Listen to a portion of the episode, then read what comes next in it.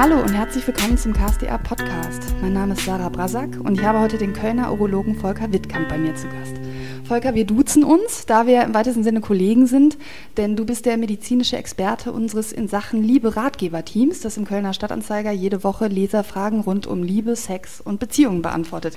Und ja, bei dir geht es ja im Berufsalltag unweigerlich auch unter die Gürtellinie. Und ja, unter der Gürtellinie wird es ja peinlich, jedenfalls für viele. Und ähm, da habe ich mich gefragt, kann man sagen, da wo Scham ist, gibt es viel Unwissen, jede Menge Vorurteile, wild wuchernde Gerüchte und Klischees, gegen die man als Urologe ankämpfen muss? Hallo Sarah, danke für die Einladung erstmal. Ähm, natürlich hat die Urologie äh, immer was Schambehaftetes und das Thema äh, unter der Gürtellinie ähm, äh, stößt vielen Patienten, aber vielleicht auch Zuhörern etwas aus. Ähm, trotzdem gibt es in der Urologie natürlich auch, ich sag mal, ganz normale Krankheiten, ja, die wir auch behandeln. Ähm, aber so im Laufe der Zeit hat man natürlich auch schon das ein oder andere Kuriose äh, kennengelernt ähm, und muss natürlich auch immer die Leute so ein bisschen abholen, dass man diese, diese Tabus und diese, diese Angst vom Urologen, vor der Urologin einfach auch bericht.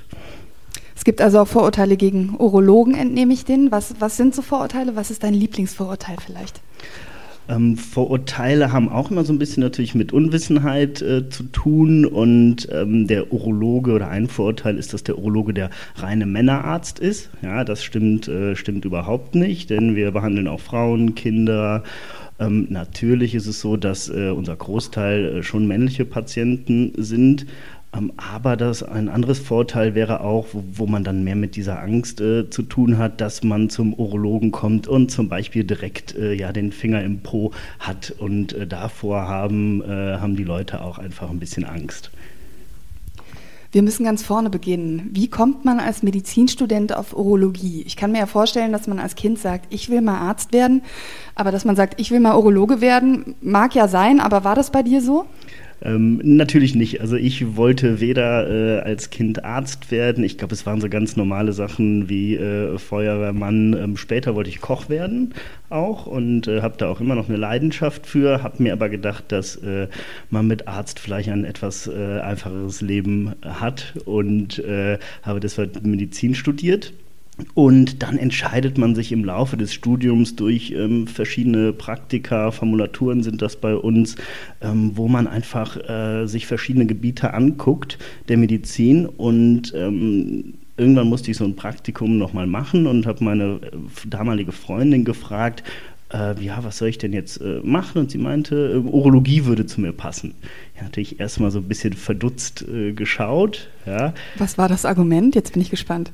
Ähm, sie hatte auch einmal ein Praktikum in der Urologie gemacht und meint einfach, das wäre so ein bisschen äh, meine Art und die wären äh, so wie ich äh, die Urologen da. Und äh, dann habe ich das äh, an der Uniklinik in Bonn gemacht und äh, habe gemerkt, ja, das macht mir Spaß. Einerseits das, das Fach, es ist ein kleines, überschaubares, ähm, aber auch operatives Fach, was auch viele nicht wissen, dass man auch teilweise bis zu achtstündige Operationen in der Urologie macht. Und die Urologen und die Kollegen waren aber auch sehr, sehr nett und sehr lustig. Das war so ein äh, lustiges äh, Völkchen. Ich weiß nicht, ob man äh, dazu wird im Laufe der Urologie oder ob man auch so ein gewisses äh, Maß an Lockerheit mitbringen muss. Ähm, auf jeden Fall hat es gepasst. Es hat, mich, äh, es hat mich sehr interessiert und ich habe es dann weitergemacht. Du hast ja eben schon gesagt, ein Urologe behandelt Männer und Frauen. Also Blasenentzündungen zum Beispiel betreffen ja grundsätzlich alle, auch wenn Frauen womöglich häufiger betroffen sind. Wer sind denn die schamhafteren oder schwierigeren Patienten? Ähm, ich glaube, ganz klar sind die äh, schwierigeren Patienten die Männer.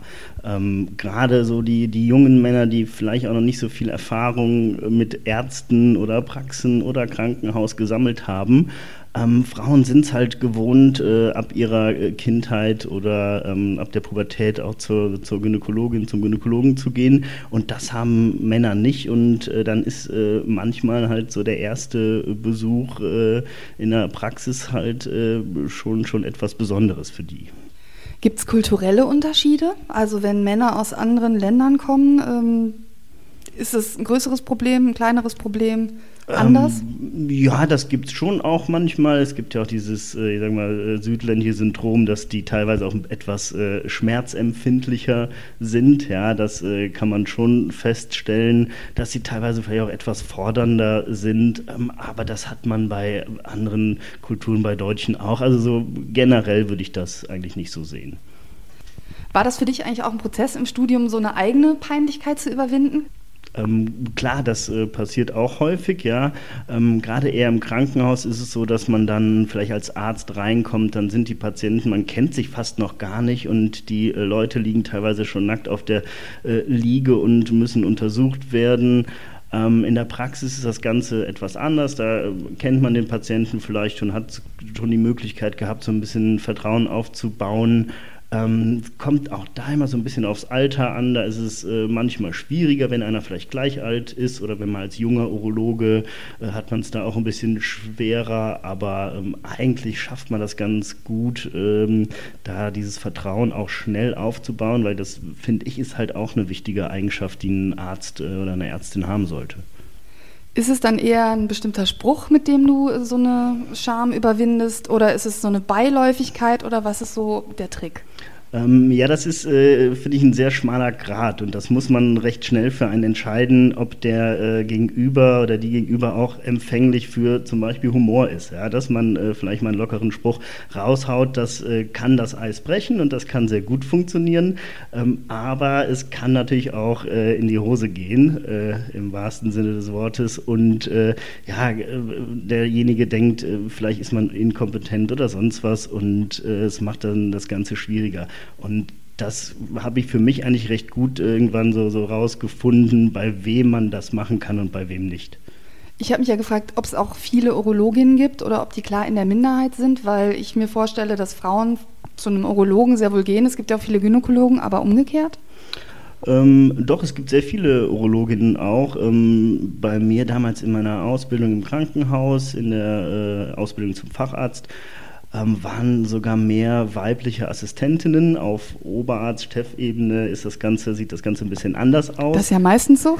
Das ist meistens so, aber es ist, glaube ich, auch so ein bisschen äh, im Wandel. Ja, äh, die äh, Absolventen, äh, Medizinstudentinnen sind klar in der Überzahl. Ich habe jetzt keine Zahlen im Kopf, aber das war bei uns damals ausgeglichen ungefähr und jetzt sind es schon mehr Frauen. Ähm, zwangsläufig wird das auch in der Urologie so sein.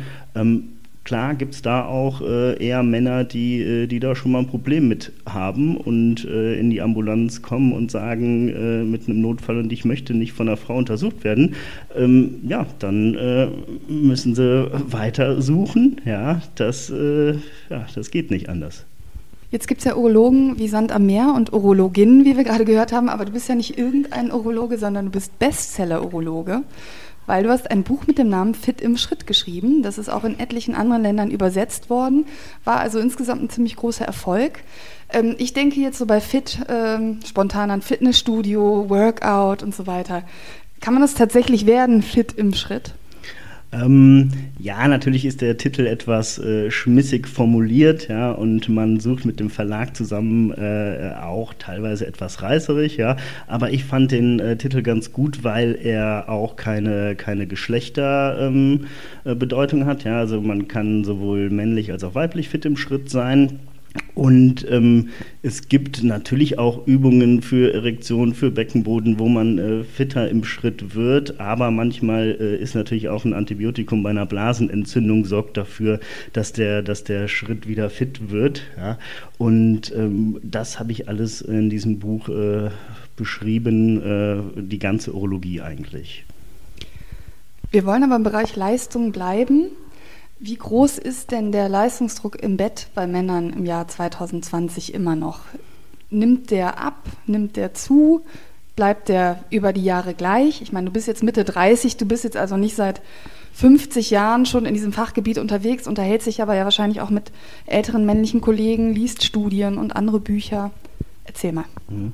Ähm, ich glaube, der Leistungsdruck im Bett bleibt bei den Männern äh, relativ konstant. Äh, auch da natürlich die Scham wieder ein großes äh, Problem oder auch sich Hilfe zu suchen.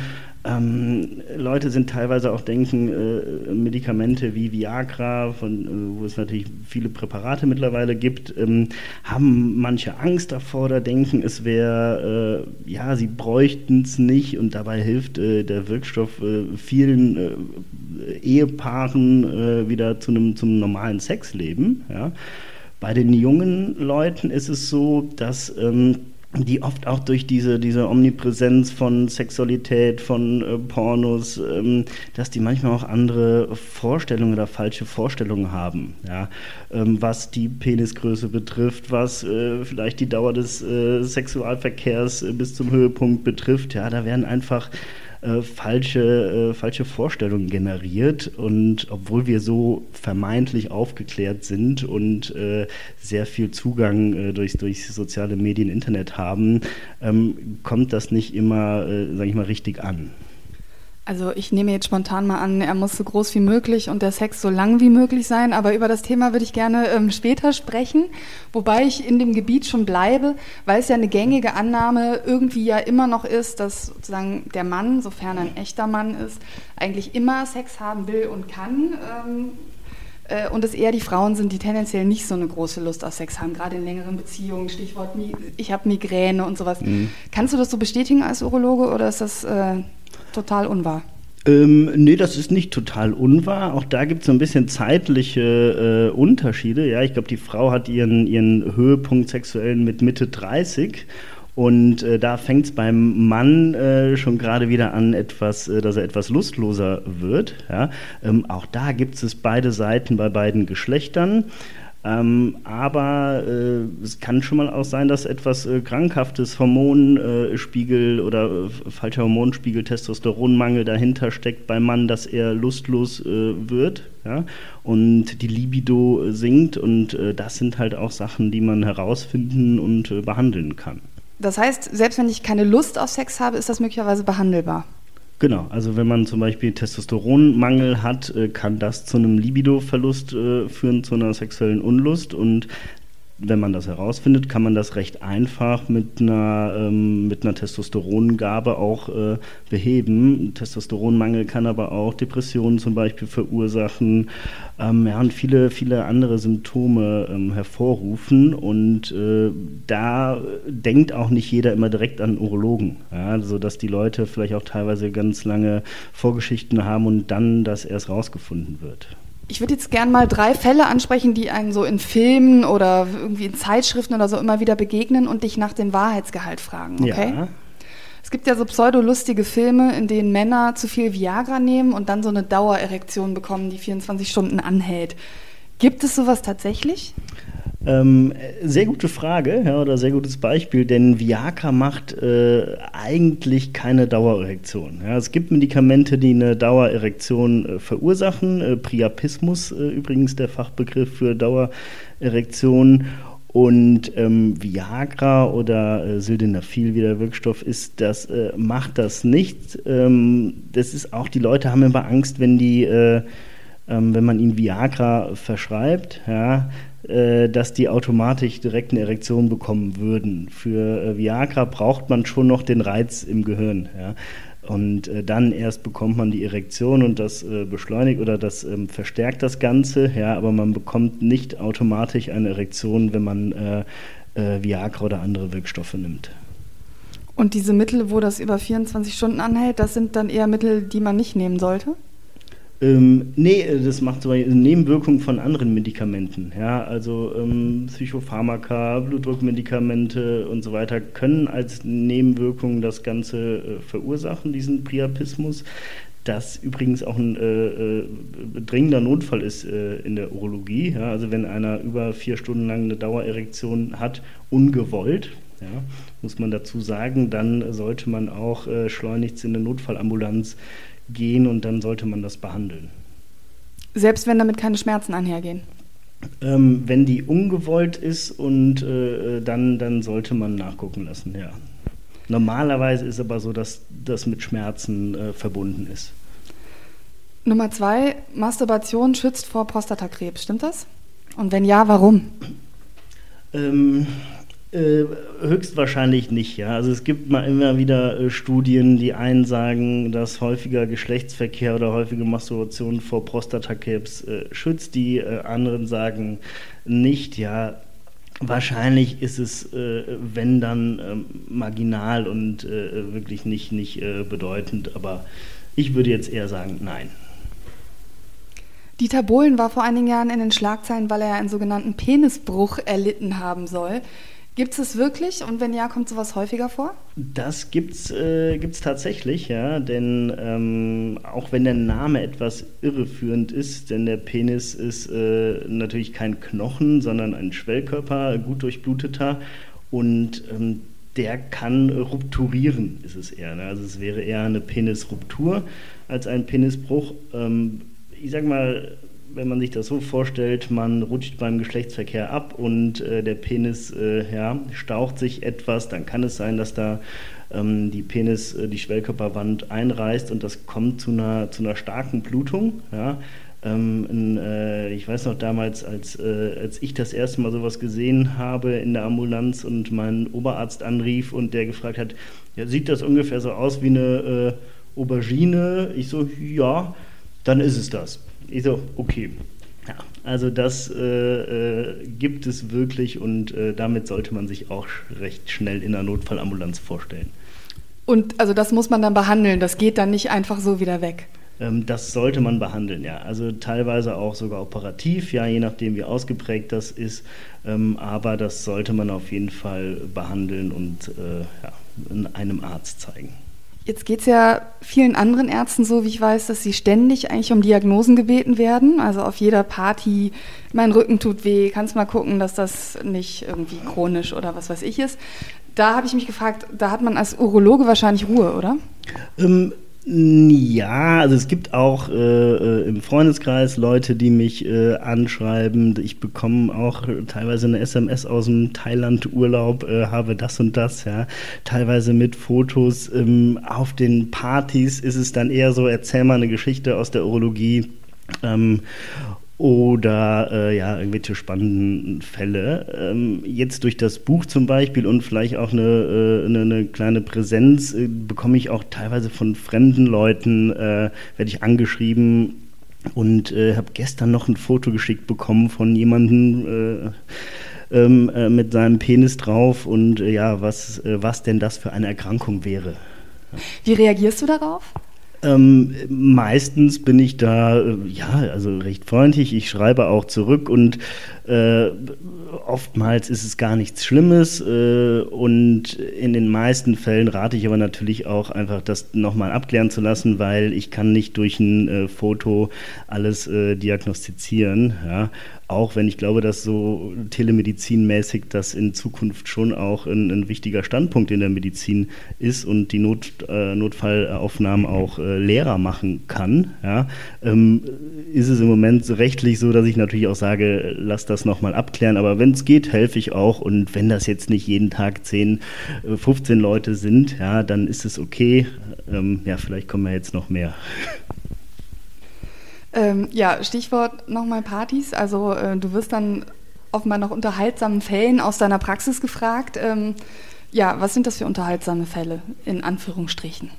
Ähm, ja, also das äh, in der Praxis äh, mehr sind so die, die akuten Fälle früher im Krankenhaus, äh, weil da, äh, da sind oft die interessanteren Sachen ja, in der Notaufnahme. Ähm, es gibt wirklich Sachen, die sich Leute in Harnröhren schieben, die vielleicht nicht mehr rauskommen, dann die für Blutungen sorgen, ja. Und das sind, äh, sind Sachen, die sehr skurril, kurios sind, äh, wo auch manche Leute dann natürlich auch schon äh, direkt weghören, wenn man da anfängt zu erzählen. Ja, aber das ist immer so das, äh, das Kuriosste oder auch äh, Penisringe, die nicht mehr abgehen und dann mit dem, äh, mit dem Seitenschneider entfernt werden. Ja, das sind so Fälle, die, die jeder Urologe mal schon mal erlebt hat. Also gibt es Sexspielzeug, vor dem du absolut abraten würdest? Ähm, ne, prinzipiell würde ich sagen, alles, was nicht dafür gedacht ist, davon würde ich abraten. Ähm, aber auch bei den Sachen, die dafür gedacht sind, äh, muss man natürlich ein bisschen vorsichtig sein, die auch, äh, auch richtig äh, anwenden. Ja? Aber ähm, klar, es kann überall auch schief gehen. Kommt es dann häufiger vor, dass jemand in der Praxis sitzt und eigentlich nicht zugeben kann, was da mit ihm passiert ist? Ähm, ja, also was also, der Grund dafür ist? Ja, auch da gibt es äh, erstaunlich offene Leute und äh, erstaunlich äh, verschlossene Leute, ja, wo man erstmal alles rausziehen äh, äh, möchte. Und ich sage dann immer, mich im Prinzip interessiert mich das nicht, wie es passiert ist und mir ist das egal, welche sexuelle Vorlieben sie haben und warum. Ja, äh, jetzt erstmal geht es darum, dass wir ihnen helfen und dass wir versuchen, das ganze Problem zu lösen. Dafür muss ich ein paar, paar Antworten bekommen, ja um meine Diagnose zu finden, um ihnen helfen zu können. Und ähm, der Rest ist mir dann, äh, dann erstmal eigentlich egal. Du hast ja von das Thema Pornografie schon angesprochen und gesagt, dass es gerade junge Männer auch unter Druck setzt. Ähm, ich frage mich aber, ob es äh, den Menschen nicht auch leichter fallen müsste, über Sexualität zu sprechen, weil es eben omnipräsent ist. Ist die Gesellschaft nicht lockerer diesbezüglich heute? Ich glaube eben nicht. Also ich äh, habe da so das Gefühl, dass man sehr viel äh, Sex äh, konsumiert, ja, ähm, optisch, aber trotzdem dadurch nicht aufgeschlossener wird. Ich glaube, dass es eine Zeit gab, dass, äh, dass wir da schon mal ein bisschen weiter waren. Ja, ich meine, wir haben jetzt wieder die 20er Jahre und äh, ich glaube, vor 100 Jahren waren die Leute vielleicht etwas aufgeschlossener. Ähm, natürlich auch in Kreisen und äh, in speziellen Kreisen, aber äh, im Moment äh, scheint es mir so, dass das nicht unbedingt der Fall ist. Was wäre deine Empfehlung? Muss man im Biologieunterricht Pornos gucken und sagen, ist totaler Unsinn, was man da so sieht, oder?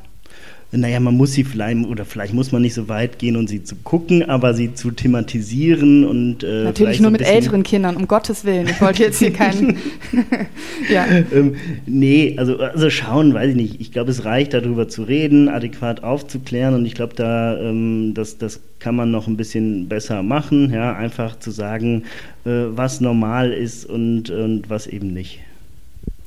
Jetzt setzen äh, Pornos ja auch Standards, was Körperbilder angeht. Du hast das Thema schon angesprochen, dass gerade jüngere Männer verunsichert sind, äh, ob das alles so ausreichend ist, äh, was es bei ihnen da gibt. Was sagst du da?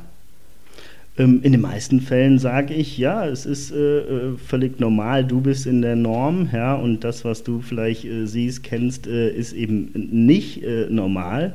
Ja, ähm, genauso gut, äh, wenn man Fußball in der Kreisliga spielt, ja, das sieht äh, nicht so toll aus immer, ja, macht trotzdem Spaß und das hat halt nichts mit Bundesliga zu tun. Ne? Und genauso ist halt die Pornoindustrie auch, äh, das sind geschnittene Filme, das ist einfach, äh, einfach nicht real. Bei Frauen gibt es ja sehr fragwürdige operative Trends auch, also Stichwort äh, Schamlippenverkleinerung. Gibt es da analog was bei Männern? Ähm, klar, also bei Männern, äh, im Prinzip fängt es ja schon so ein bisschen mit der, mit der Beschneidung an, ja? was, äh, was einfach auch äh, gerade eher in Amerika ein optisches, äh, eine optische Operation ist, im Prinzip eine Schönheitsoperation. Ähm, man geht eher mittlerweile so ein bisschen zurück von der, von der Beschneidung und äh, wartet das sehr lange ab. Ja? Das ist auch äh, völlig okay. Klar gibt es Indikationen, wo man das machen muss. Ähm, aber teilweise ist das halt, äh, ist das halt einfach ein Schönheitseingriff.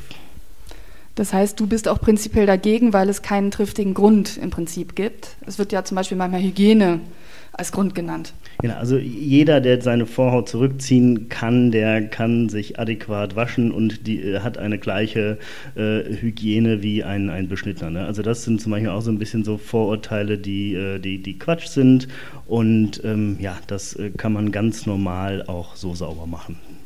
Aber gibt es echte Nachteile von der Beschneidung, weswegen du davon abraten würdest? Oder sagst du einfach nur, es ist nicht nötig? Ähm, nee, es ist natürlich eine Operation. Ja? Also genauso wie jetzt äh, die, die Schamlippenverkleinerung auch. Ja? Das ist eine Operation und ähm, es kann zu Komplikationen kommen, es kann zu Entzündungen kommen, zu ähm, zu Blutungen, ja, und äh, es kann auch zu äh, Sensibilitätsstörungen kommen, ja, das heißt, die Vorhaut ist auch ein eine sehr empfindlicher Teil des Körpers und wenn der weg ist, kann zum Beispiel auch das, äh, das Gefühl zu leben oder die Empfindung beim äh, Sex anders sein.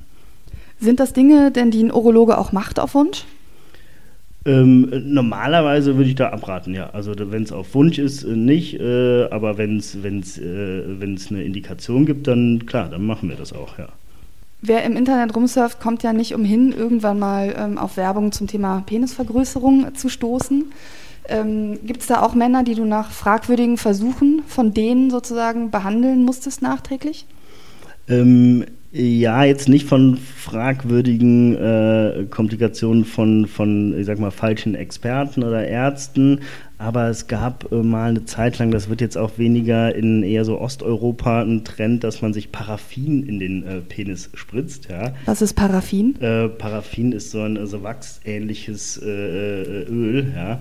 Und ähm, das dafür sorgen soll, dass der Penis äh, größer und dicker wirkt. Ja. Das kann aber auch Jahre später noch zu, ähm, zu entzündlichen Reaktionen führen. Und da hatte ich einmal den Fall und das war wirklich ja, sehr ausgeprägt und ein sehr schlimmer Fall.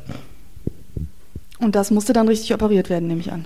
Das musste dann da, äh, das haben wir auch in eine Spezialklinik dann überwiesen, das musste ausgiebig operiert werden. Und ähm, ja, wenn man Pech hat, kann man nach so Sachen äh, auch äh, bei einer Penisamputation landen. Ja. Gibt es denn auch Methoden, wo du sagst, das ist jetzt nicht total unseriös und sowas kann man versuchen?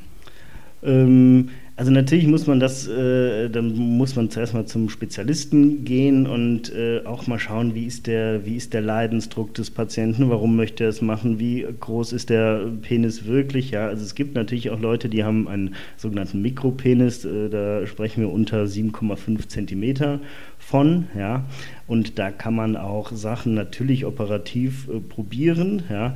Ähm, alles andere ja, äh, ist im Prinzip Quatsch und äh, man muss den Leuten auch sagen, dass die auch nach so einer Operation, dass es teilweise, ähm, ja, dass es nicht den gewünschten optischen Erfolg bringt. Man hat trotzdem eine Operation, man hat gegebenenfalls äh, auch da natürlich Risiken und äh, Komplikationen.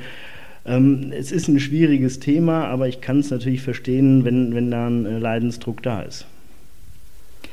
Du hast vorhin erzählt, Urologen operieren ja auch, teilweise bis zu acht Stunden. Was sind das für Operationen und was war vielleicht so das Komplizierteste, was du jemals bewältigen musstest?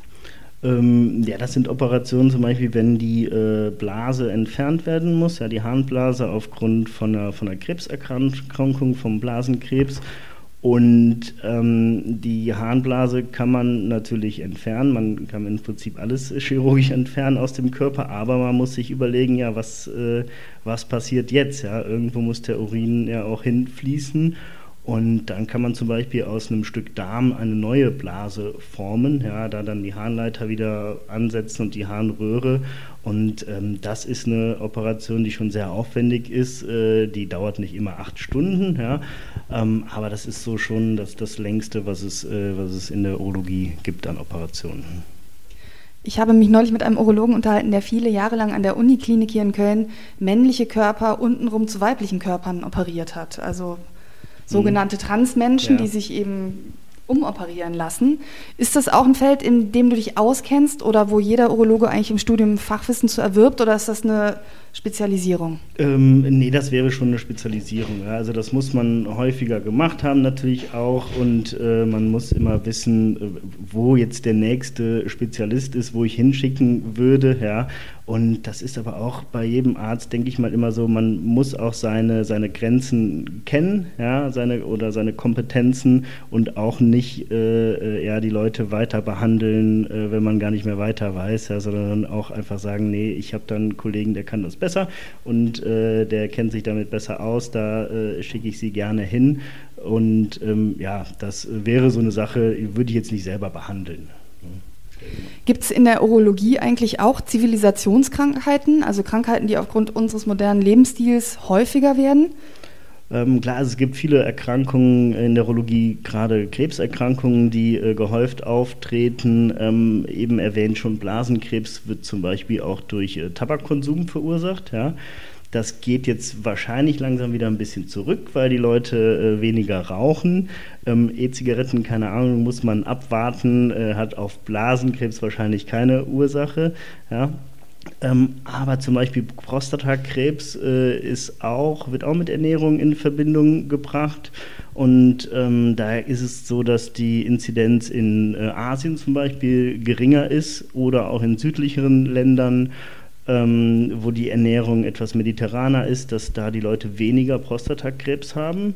Ähm, es gibt eine interessante Studie, da sind, ähm, hat man eine Generation von Einwanderern genommen, die von ähm, von Asien nach Amerika eingewandert sind und da hatten dann die Kinder äh, von denen schon das gleiche Krebsrisiko, Prostatakrebsrisiko ähm, wie Amerikaner. Ja, das heißt, da sieht man eigentlich sehr gut, dass das äh, keine genetische, sondern eine, eine Umwelteinfluss äh, oder ernährungsbeeinflusste Erkrankung ist.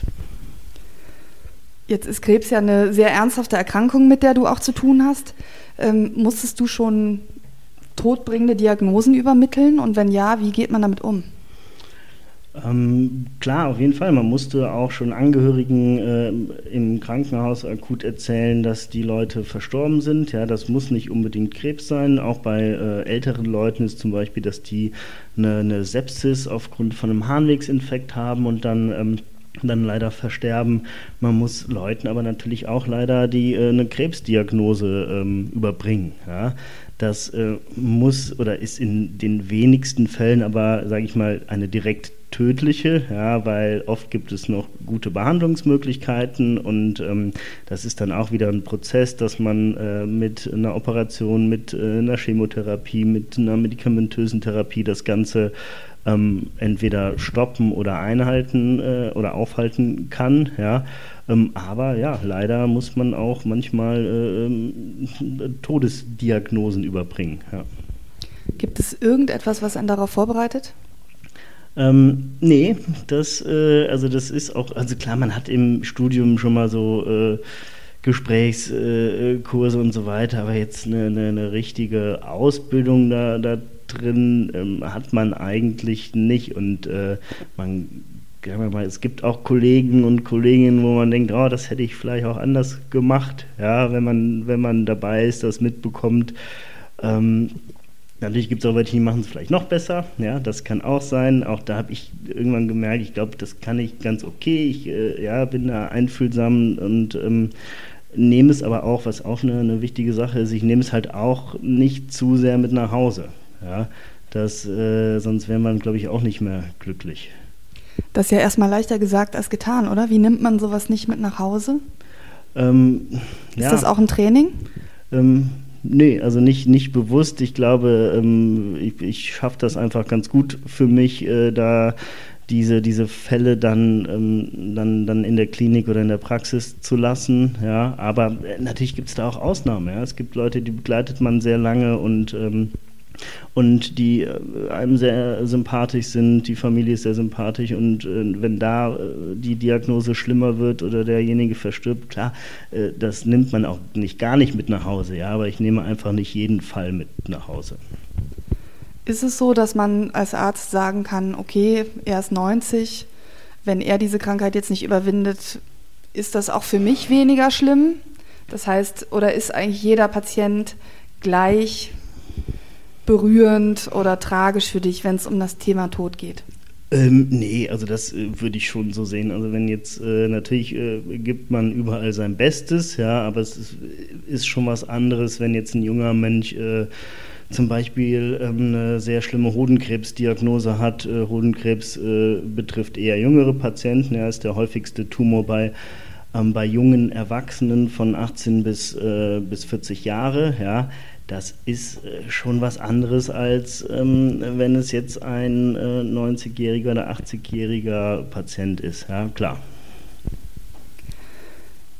Hast du häufiger das Problem, dass einfach Patienten aus Scham vielleicht so spät kommen, dass es deswegen zu spät ist? Ähm, häufiger zum Glück nicht, aber auch das gibt es, ja, dass Leute mit Befunden ähm, kommen, die äh, schon, schon, schon weit fortgeschritten sind und sie sich nicht getraut haben, zum, zum Arzt zu gehen, zum Urologen zu gehen. Ähm, ja, kommt leider vor und äh, ja, da äh, hoffe ich natürlich auch, da, da, hilft es natürlich auch, Scham abzubauen mit, äh, mit, mit, was auch immer, ja, aber den, den Leuten sagen, äh, ja, habt keine Angst, geht zum Urologen. Du hast das Buch ja auch unter anderem deswegen geschrieben, äh, um dieser Angst oder auch Unwissenheit etwas entgegenzusetzen. An welcher Form der Aufklärung mangelt es deiner Meinung nach am dringendsten in dem Gebiet? Ähm, also gleich, ich glaube, Aufklärung ist natürlich immer halt äh, Wissen vermitteln, ja, was, äh, was sein kann, was, wo, wo, wo, was ernst ist, was vielleicht auch weniger ernst ist, ja, weil das ist ja auch ein Punkt, ähm, man muss nicht wegen einem kleinen Zwicken im Hoden, was schon mal sein kann, ja, äh, was vor zwei Stunden war, muss man vielleicht nicht in die nächste Notfallambulanz gehen.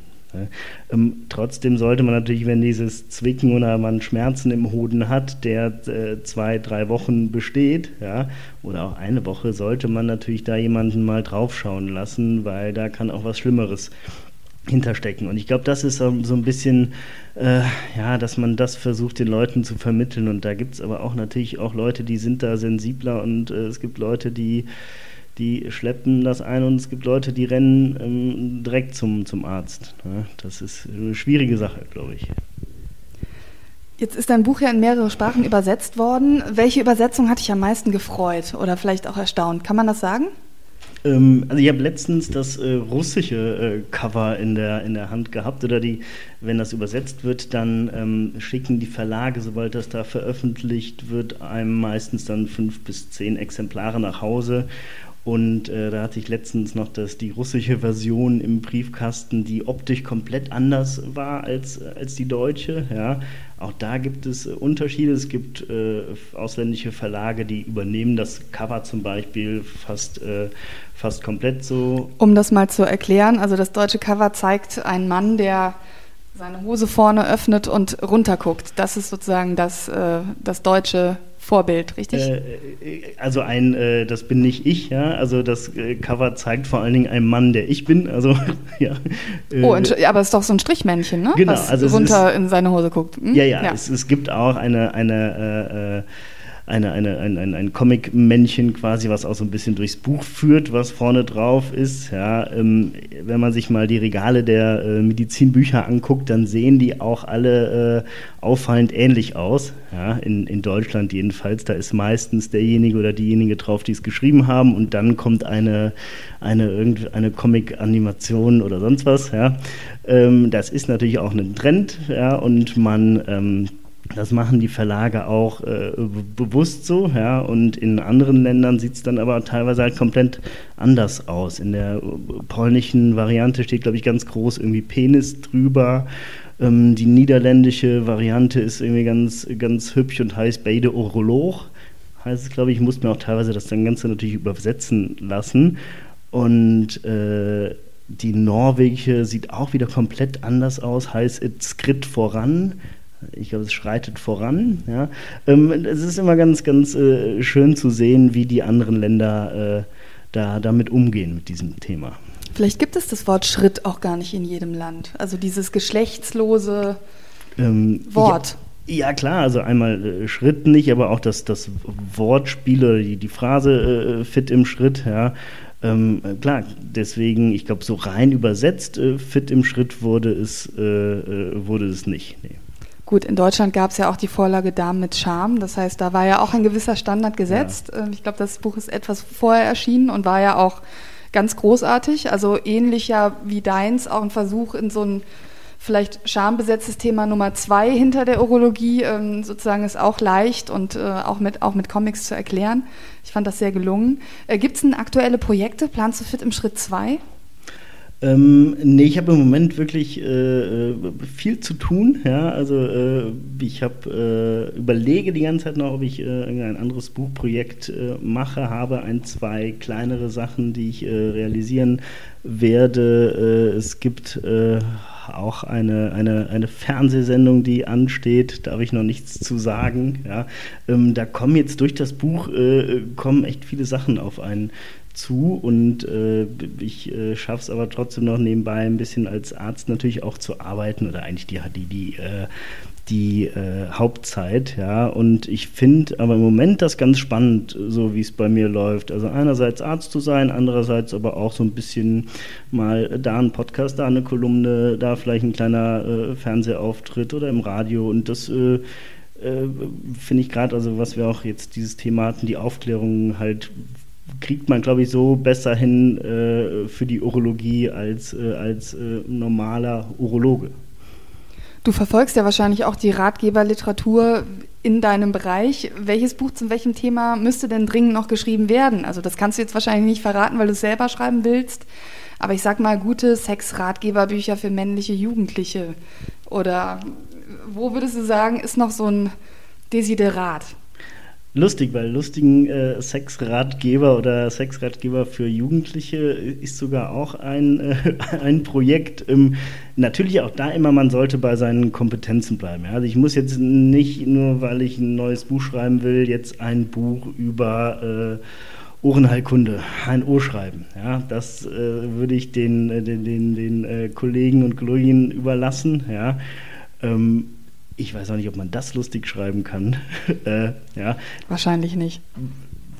Und das gibt es, glaube ich, auch noch gar nicht. Aber sonst gibt es schon sehr viel in, diesen, ähm, in diesem Format. Ja, über, über fast alle Erkrankungen gibt es äh, so ein Buch. Ähm, mal schauen, vielleicht werde ich da noch etwas in Richtung Sexkrankheiten oder so ähm, schreiben. Wir müssen leider zum Ende kommen. Ich habe noch eine allerletzte Frage. Gibt es eigentlich einen guten Urologenwitz? Mist, das werde ich immer gefragt, glaube ich auch gerne mal am, am Ende so und mir fällt, äh, mir fällt nie einer ein und ich, äh, ich, ich kenne wirklich keinen Urologenwitz. Ich dachte, es gäbe so viele Ärztewitze und dann dachte ich, wenn es viele Ärztewitze gibt, dann gibt es auf jeden Fall einen Urologenwitz. Aber wenn du ihn nicht kennst, dann ähm, ähm, wer nee, sonst? Ich, ich werde nochmal nachsuchen, aber mir fällt wirklich ad hoc keiner, keiner ein. Sorry. Vielen Dank, Volker, für diesen Einblick in deinen Beruf. Ähm, dein Buch Fit im Schritt ist im gut sortierten Buchhandel erhältlich und längst nicht nur für Männer interessant. Ja, auf Wiederhören, Volker Wittkamp. Vielen Dank, Sarah.